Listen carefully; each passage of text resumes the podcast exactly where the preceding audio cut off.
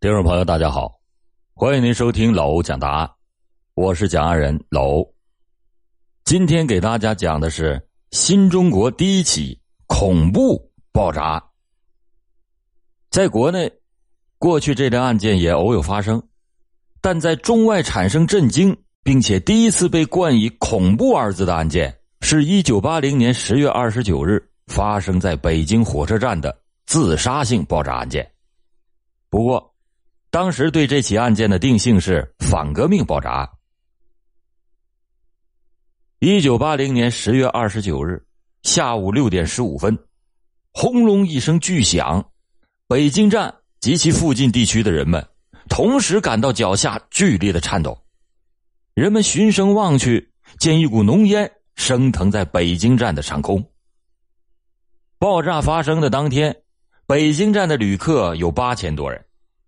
爆炸发生的瞬间，北京站以及候车大厅所有的旅客都被山崩地裂般的震颤惊的是目瞪口呆，而北京站二层南走廊的旅客则随着震耳欲聋的爆炸声呼啦的倒了一大片，吊灯玻璃的破碎声、哭嚎声、尖叫声、呼救声，还有呻吟声，夹杂着人们的奔逃声，乱作了一团。爆炸中心是位于车站二楼南走廊的正中，现场是惨不忍睹，地面上、墙壁上布满了血迹、碎肉块、碎钢块，还有子弹残片以及被炸碎的各种物品。走廊顶部的吊灯以及走廊内部九块玻璃被炸飞，爆炸的波及面能有七百多平方米。在爆炸中心西南四点五米处。仰卧着一具残缺的无名男尸，男尸几乎被炸成了一块碎布，两臂被炸得无影无踪，五脏六腑外翻，右腿被炸飞落到了爆炸中心南一米处。这无疑是新中国成立以来一起罕见的爆炸案件。案情严重先不说，单就是案件发生的位置就构成非同一般的案件了。因为北京站既是全国铁路客运的重要枢纽，又是首都的迎宾门，并且北京站距离全国政治中心天安门广场近在咫尺。在一九九六年北京西站开通以前，在全国北京站的规模最大，设备也是最先进，不仅客流量居全国之最，而且作为北京乃至中国的政治窗口。多年来，北京站曾经接待过二百多个国家、地区和世界组织的外宾。案件发生的当年，北京站每天进出的列车能达一百三十一次，客流量达十一万人。北京市委市政府的负责人还有市公安局的领导相继赶到了现场。公安部责令市公安局和北京铁路公安处共同组成专案组。调集刑侦技术人员五百八十多人，立即的投入到调查工作。抢救工作是在爆发案发生十分钟以后开展的。北京站当天的值班领导组织了所有的工作人员、铁路公安民警、驻站的解放军官兵以及部分旅客，将在二楼候车室的旅客疏导到各个候车室内和站前广场，同时组织抢救伤员。车站又通过广播请求停在站前广场所有的汽车司机帮助往医院运送伤员。二十分钟，八十九名伤员分别被送到了同仁、北京等二十二家医院进行抢救。爆炸当场死亡一人，九人在送往医院的途中或者是抢救的过程中死亡，一共炸伤八十九人。由于案情严重，抢救活动规模大。持续的时间还长，特别是爆炸的位置敏感又特殊，反应迅速的国外媒体很快的就报道了此事。有的外国报纸评论说，这次的爆炸案很可能预示着中国的恐怖活动开始了。当晚，消息就在北京民众中传开了，许多人在震惊之余表示愤慨。也有许多人对爆炸事件的原因进行着各种猜测，有的认为是与当时的国内政治形势有关，还有的群众对社会治安表示了担忧。正在这时，市公安局陆续收到了署名史秋民悬崖人的恐吓信，信中嚣张的叫嚷着，要制造比火车站事件大七七四十九倍的事件，下次的爆炸事件要在外宾中发生，等等一些骇人的字句。难道真像外国媒介猜测的那样，是一起恐怖活动？疑惑群众分析的那样，是有政治原因的？警察呢是指重事实。正当外界沸沸扬扬时，侦查员却冷静的从现场下手，查找元凶。现场由于抢救伤员，遭到了一定程度的破坏。现场勘查工作从晚上七点半开始，一直到凌晨三点才结束，历时了七个多小时。刑侦技术人员在七百多平方米的现场，一寸寸的观察、清理、提取了一百零三块碎的钢片，还有八十四发子弹弹头，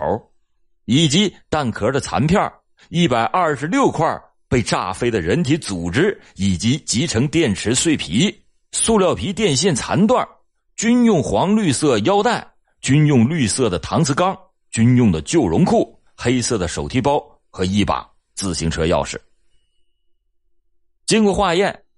上述提取到的爆炸残留物上都含有 TNT、硝酸铵、二硝基重氮酚和黑索金四种成分，应该属于那具无名尸体。经过科学的计算，这个药量大概在一公斤左右。经过将一百零三片碎钢片进行了复原，得出结论：爆炸装置是一个直径六点八公分。厚度在零点五公分的桶状自焊的普通碳素钢管内，那些子弹的弹头、弹壳残片是缠绕在钢管周围的，而这个爆炸装置就是在那具被炸的血肉模糊的男尸上给引爆的。因为男尸的腹腔由下部被炸开，皮肉外翻，心肝脾肺都被爆炸产生的冲击波推到了胸腔上。他的两手和双臂已经被炸散，是爆炸物直接作用形成的爆碎伤。在他口腔和鼻孔内有衣物碎片形成的爆圆性嵌入伤，嵌入深达三公分，说明爆炸中心点就是在男尸身上，并且就在他腹部之上。男尸被炸成了一百二十多块，每块都有明显的 TNT 硝酸铵。和黑金锁的熏染特征。现场勘查和尸体解剖结束以后，侦查员们明白了，这具男尸生前就是爆炸案的制造者。他当时是站立姿势，爆炸物紧贴在他的右下腹，双手护着爆炸物，在距离地面八十公分左右的高度，用电发火装置悬空引爆，制造了这起骇人的案件。被炸碎的衣服碎片都是这个人的。细心的侦查员还在他被炸碎的衣兜里发现了三粒小米。这破案的第一步肯定是要寻找尸源。这具被炸碎了的男尸姓甚名谁？从哪里来？到哪里去？他为什么要搞这次的爆炸事件？要搞明白男尸的身份，还得从他的身上找。由于死者被炸得面目全非，难以辨认，专案组决定就先为他画像，就特地的请来了雕塑、法医、美容、摄影、修版等各个行业的专家，对无名尸体进行了复原，修复了尸体的面部，又结合了各位专家的鉴定意见，刑侦技术人员认定死者的年龄是在三十岁到三十五岁，身高一米七，方圆脸小眼睛，高颧骨。两耳前脸部有稀疏的小粉刺疤，皮肤比较黑，稍微还有点络腮胡子，留着长头发，体格比较健壮，肌肉特别发达，应该是体力劳动者。尸体的上身内穿着绿色的的确良战士服，黑色的毛线衣，劳动部的工作服，下穿着北京服装二厂生产的灰色隐格的的确良裤和白色线裤，针织秋裤。脚上穿的是北京昌平鞋厂生产的二十六号黑色松紧口磨亚的白底布鞋，棕色的锦纶丝袜。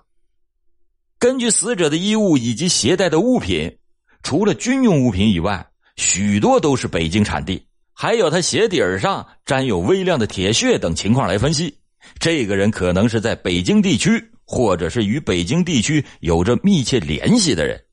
生前还可能参过军，现在可能在远郊区县的小农机厂、金属修造厂等工厂工作。专案组决定，首先从北京地区查起，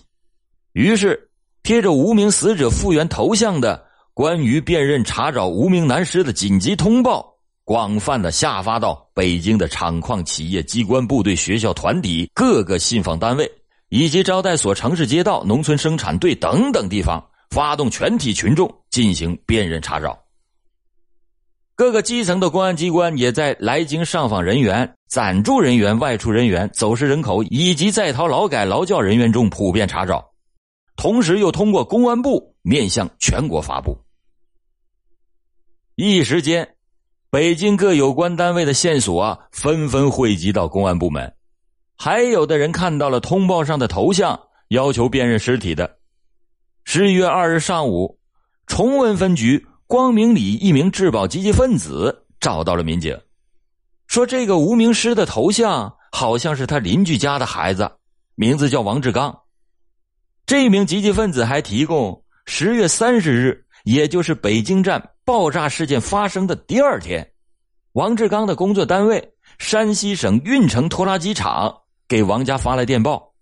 电报的全文里说，王志刚于十月二十八日私自外出，去向不明，不知是否回家了。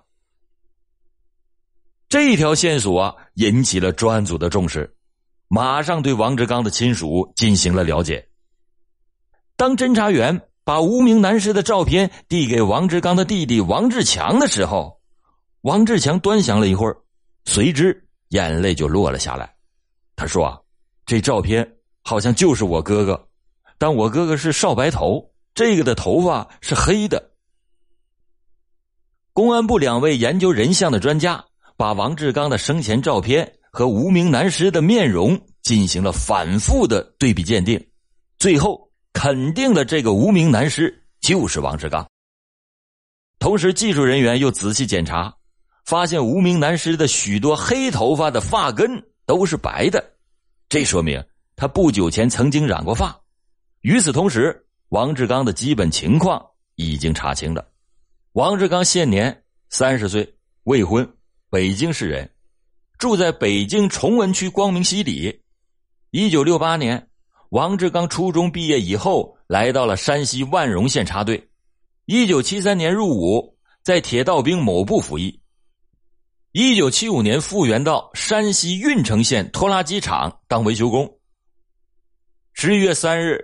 专案组派北京市公安局政治处的副处长带领着调查组赶赴山西运城拖拉机厂进行调查。调查组在山西运城获取了大量的人证、物证以及书证。从而认定王志刚就是那具无名男尸，破解了这起爆炸案的内幕。首先，王志刚有作案时间，他是在十月二十八日晚上九点离开的工厂，乘坐幺三六次火车，在第二天下午十六点十四分到达了北京站。他到达北京站两个小时以后，爆炸案就发生了。其次呢，王志刚有作案的条件。他平常就喜欢钓鱼打鸟，曾经以炸鱼打鸟为名，在九月七日向他运城的好友王东树要过二百克的黑索金炸药。王志刚的另外一个朋友秦世昌以及他的工友李金良也证实，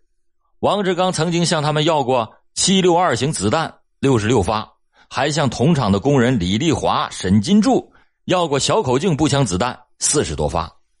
李金良还给了王志刚十个电雷管。运城拖拉机厂一名工人说：“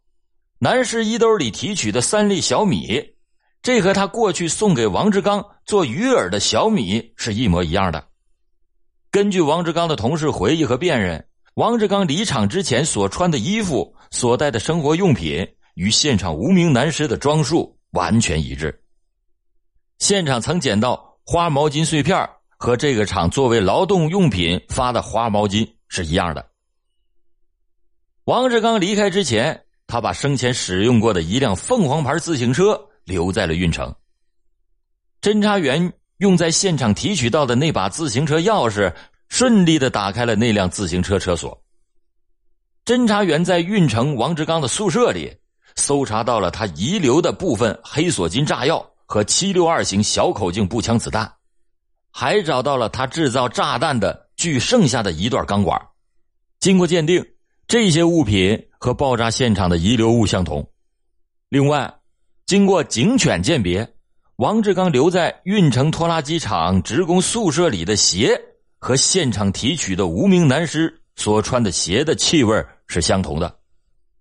最重要的是。侦查员在王志刚使用过的笔记本上提取到了他的右手掌纹，这和无名男尸的掌纹做了同一认定。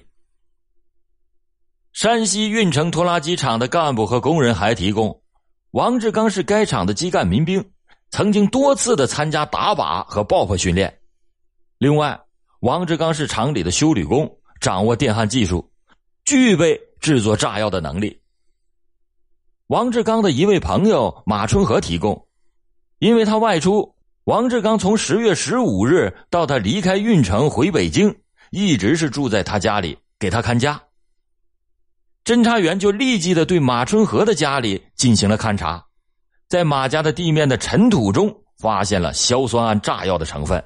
这正与爆炸现场提取的硝酸铵炸药成分相同，证明王志刚。就是利用在好友家里居住的这段时间制作的炸药。马春和还证实，王志刚的确是少白头。他作案的前五天买来了染发精，请马春和给他花白的头发染成了黑色。第三，王志刚有作案动机。王志刚出生在北京市一个普通市民家庭里，成长环境良好。在学校、农村、部队表现还都不错，那么他是如何从一个思想道德健康的青年，发展成为一个以身体充当炸药、制造爆炸惨案的凶手的呢？王志刚不甘心永远在山西运城那个小小的拖拉机厂当一辈子的穷工人，他三番五次的要求调回故乡北京工作，厂领导因故没有同意他的请求。调回北京的愿望成了泡影。厂里调工资时，因为他不安心工作，也是没他的份儿此时，他的女友又要和他分手，生活拮据、情绪极端低落的王志刚和人发生了争执，还动手打了对方。厂里呢，就给了他处分。王志刚的朋友和熟人们都反映，这几个月来，王志刚的情绪非常的悲观。他对朋友说。我到这儿来插队上当了，到现在连对象都找不着，也回不了北京。特别是从九月份以来，王志刚经常在夜间长吁短叹，并且经常独自一个人在屋里哭泣。在离开运城之前，他把自行车送给了他的一个好朋友。十月二十八日，在临回北京之前，王志刚又分别给四个要好的同事写了告别信。告别信的内容。充满着诀别的情绪，只是这些善良的朋友们怎么也没有想到，看上去文质彬彬，甚至有些懦弱的王志刚，竟然会踏上一条罪恶的道路。告别信上写：“我走了，永远走了，也别找，找也白费力气。我去的地方虽不理想，但终究是个归宿，今后不会再见了。”离开运城前的那天夜里，同厂的职工李家宝听见王志刚在宿舍里长时间的痛哭过。王志刚是抱定了背叛第二故乡山西运城的决心离开的，又以自我毁灭，同时又毁灭多人性命的一场恶性大爆炸，伤害了故乡北京人民的心。北京警察给这起新中国成立三十年中。影响最大的爆炸案画上句号，仅仅用了八天时间。十一月七日，公安部部长听取了案件侦破汇报，称赞了北京警察工作很有水平。十月八日，中央领导亲自审阅了北京市公安局呈送的关于查破北京火车站重大爆炸案的情况报告，对北京警察快速的查清案件性质、平息舆论和谣传、维护首都政治局面、稳定北京社会治安秩序所做出的努力，给予了充分的肯定。好了，感谢您今天收听老欧讲答案，老欧讲答案，暗暗。都惊魂。